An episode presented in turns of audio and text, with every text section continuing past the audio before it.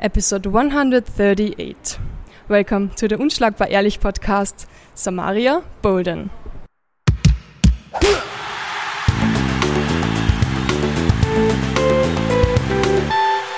Hello, this is Samaria from Mayweather Boxing and Fitness Hollywood.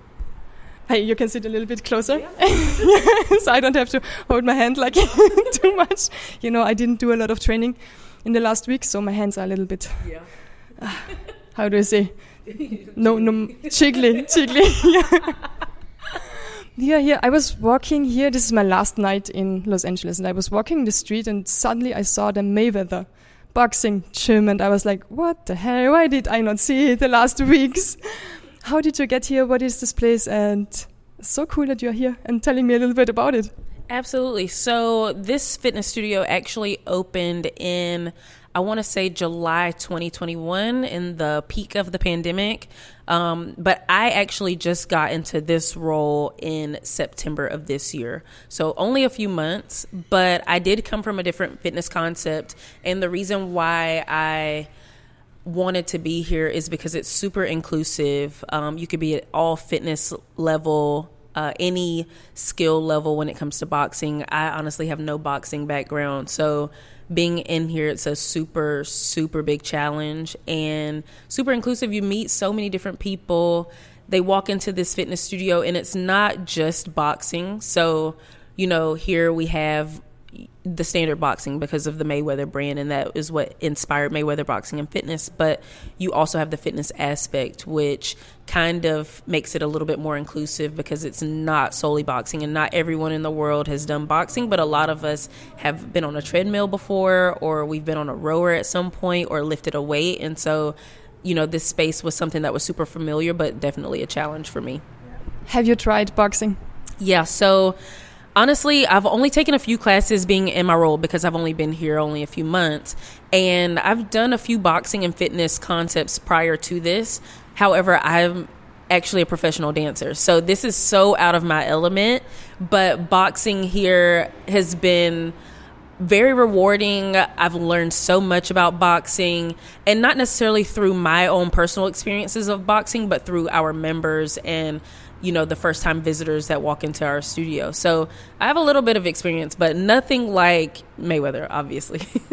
you were more um, dancing in the in the ring instead in the ring instead of boxing. Yeah, definitely. So yesterday, I know that we had classes yesterday, and during the midday break, which is around this time, so between uh, 1 o'clock and 4 p.m., we don't offer classes. And so our members are able to come in and utilize the space as they please. And yesterday, a lot of them chose to opt out of it and take most of the group fitness classes. And so I took advantage of the open gym and I was working out, but most of my workouts was dancing. So it looked more like Zumba workout, like dance boxing, not necessarily actual boxing, but it was so fun and like being able to utilize the space and just not having to solely focus on boxing is really great.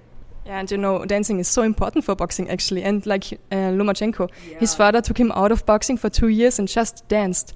So he he got a good footwork. So I think your your footwork would be very good. yeah, definitely. Um, a lot of people tell me that my experience in ballet is super helpful in boxing. So I'm excited to see where that takes me.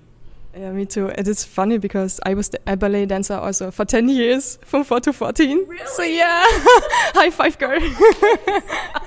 That's so awesome. So, I started dancing at age six. I'm 30 now. So, what is that, 24 years? I moved to LA to pursue my career in uh, professional dancing at the age of 18. So, I've been out here you know, a, little over 10 years. And, you know, it's brought me so many opportunities, and this is just one of them. So, you know, I'm super excited to be a dancer who's utilized my talents and the things that I've learned through dance for my career outside of dance.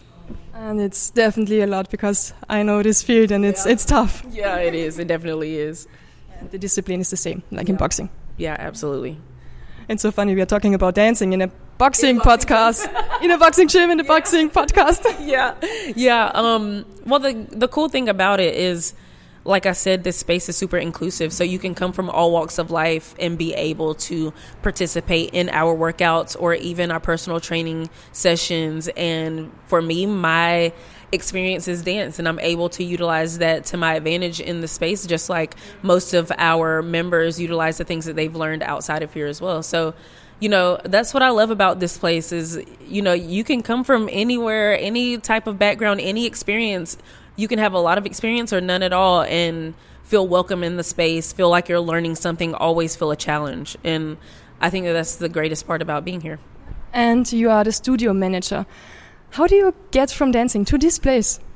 Well, so during the pandemic, that actually really changed my focus, redirected my focus because dance to me was not a sustainable career and I know that I'm really good at business management. I actually went to college in the middle of the pandemic, which is kind of backwards, I guess, for a lot of people.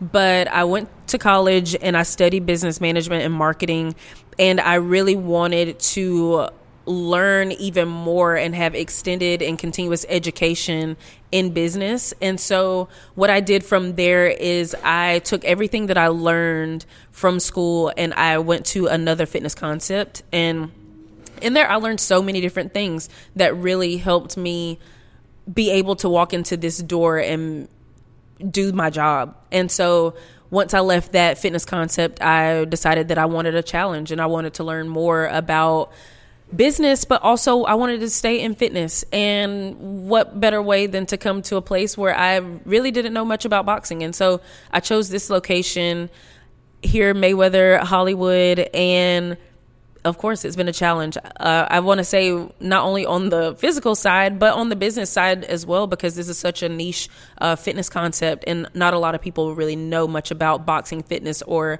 you know, they look at our sign from the outside and they see Mayweather's name on it, and they know that he's 50 and 0, and they expect that they're going to come in here and spar, and they have to be good fighters. And so that's one of those challenges that I was hoping to overcome.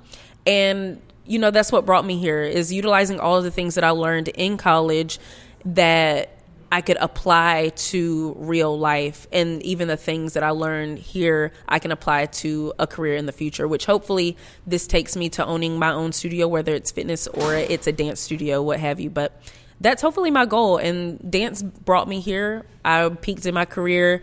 It redirected and reshifted my focus and that's what landed me in the role that I'm in today what is a studio manager actually doing the whole day?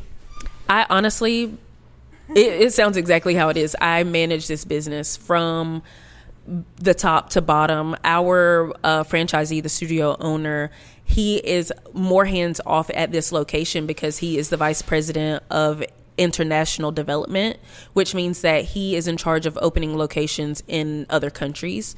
And so that really takes a lot of his, you know, all, all the things that he has to do in his role, it takes him from this in particular to reopen locations and make this company more profitable and open up the opportunities for people in other countries. So for me, I do everything that a studio owner does. So if that means I'm working as a sales advisor one day, I'm working as a sales advisor. If that means that I'm doing payroll and I'm paying the bills and I'm creating partnerships and all of the things that an owner would do, I do those as well. And now my role here could be much different than any other Mayweather Boxing and Fitness in the US or even in other countries.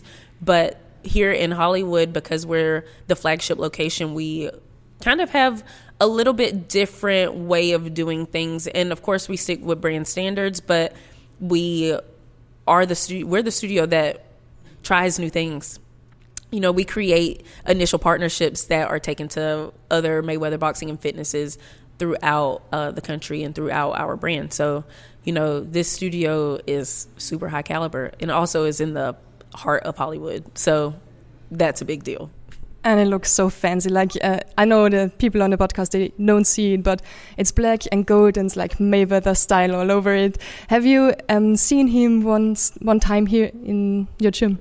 So before I was brought onto this team this past August, he came in with a lot of children who were here for like a camp style workout with him. And soon after, in October, I actually was invited to Vegas to have dinner with him, along with one of our members and one of our coaches. And that was a really great experience. Honestly, there's not a lot of people who can say that they've met, you know, a, a champion um, who's 50 and 0 and it be Mayweather himself. And So I'm happy that I have that experience. He's such a nice guy. He's super soft spoken.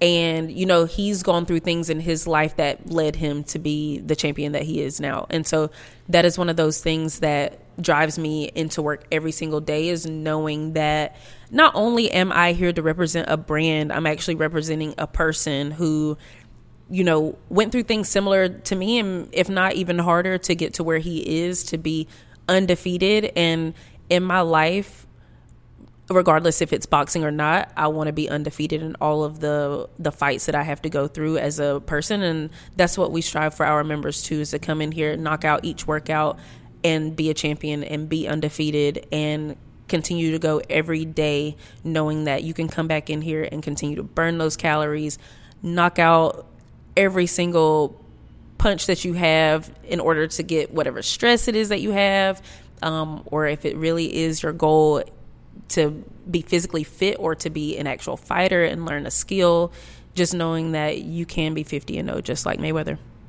Is there a secret he might have shared with you guys to get to this point to be so successful? Um, so really the secret, if you're wanting to know based on his skill. The secret is in the Mayweather Boxing and Fitness workout. Every single workout that we have is inspired by what he did to be 50 and 0. So, if you want to know the secret, I would say go to a Mayweather Boxing and Fitness class because that is where you're going to find the secret. Um, it's kind of like um, the secret formula on SpongeBob, where Plankton is like trying to figure out what is the the secret formula in a Krabby Patty you can find it in Mayweather Boxing and Fitness. So if you want to be 50 and 0, you want to know what Floyd did in order to get to where he is at a fitness level, I would say definitely walk into a Mayweather Boxing and Fitness near you and you will find it. First of all, I love your voice, and second, you're so good at selling this place. you should get a paycheck for this one. I, I actually do. You should tell next time maybe that hey, yeah. there's a girl from Austria. She wants to interview you. Yes, absolutely. Honestly, I'm so appreciative that you walked in and you wanted to do this with us. There are a lot of people who's listening to your podcast right now who's never heard of Mayweather Boxing and Fitness, and you just opened that opportunity for them. So I'm super grateful for this. And in all actuality, if you're in the LA area, if you're in Hollywood, come into our studio. We offer your first class for free if you just want to try it and you want to know the secret. But also, if you're in a place that is not in LA and you're in, you know, another state in the US or if you're in another country, look to see on our website. You could check the location, find your nearest Mayweather. If it's not there, feel free to reach out to the Hollywood location and our studio owner owner could possibly bring one to you.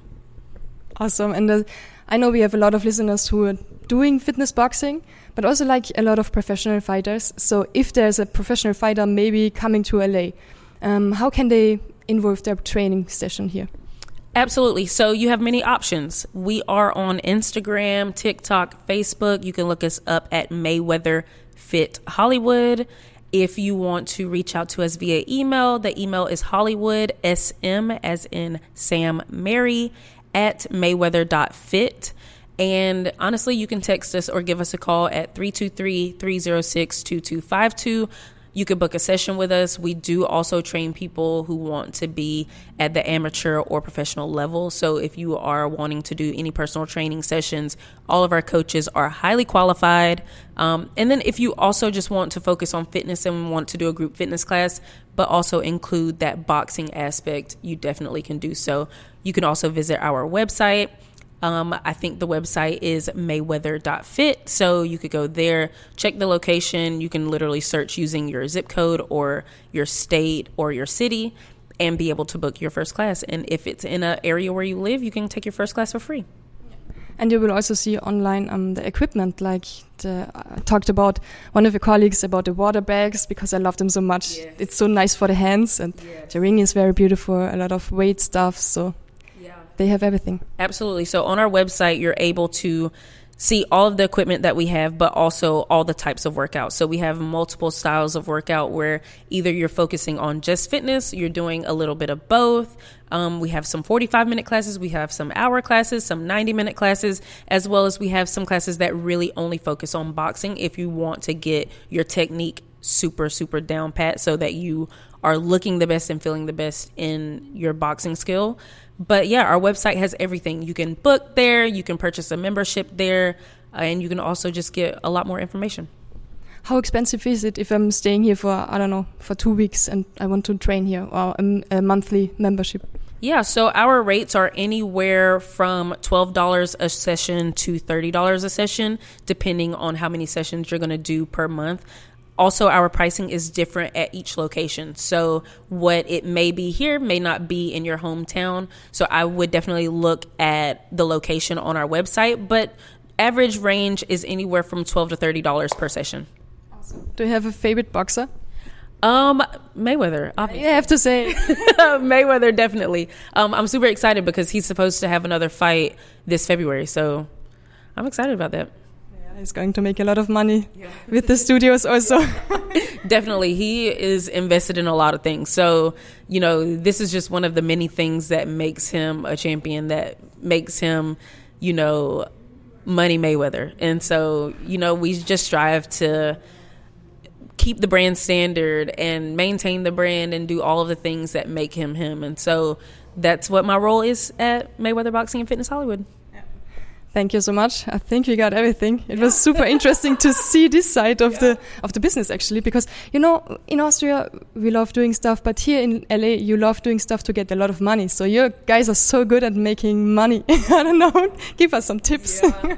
I think um, in LA you have to think of LA as a melting pot of everybody from all over the world. All of the best people from where they come from. They may be the best boxers, they may be the best scientists, they may be the best actors and actresses, and they all come to LA. And so that's why when you see LA and you see the Hollywood dream, you think of this big caliber of people who are really good at what they do and that's exactly what it is is all the the greats from where they come from and they're all in one city and so that's why in LA people strive for the success and they see the success and you know they're able to see that big money that everybody's talking about and join the money team. Awesome. I hope I will learn a little bit from you guys. Absolutely. Anytime. We can definitely do another one of these episodes soon. Next time when I'm here. Thank you so much. You're welcome. Thank you.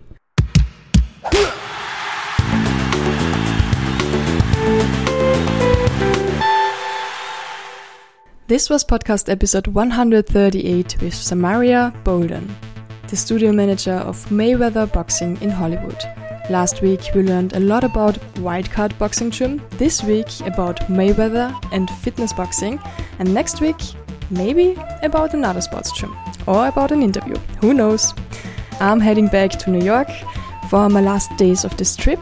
I wish you a very great week, lots of motivation for your training. Stay safe and unschlagbar ehrlich.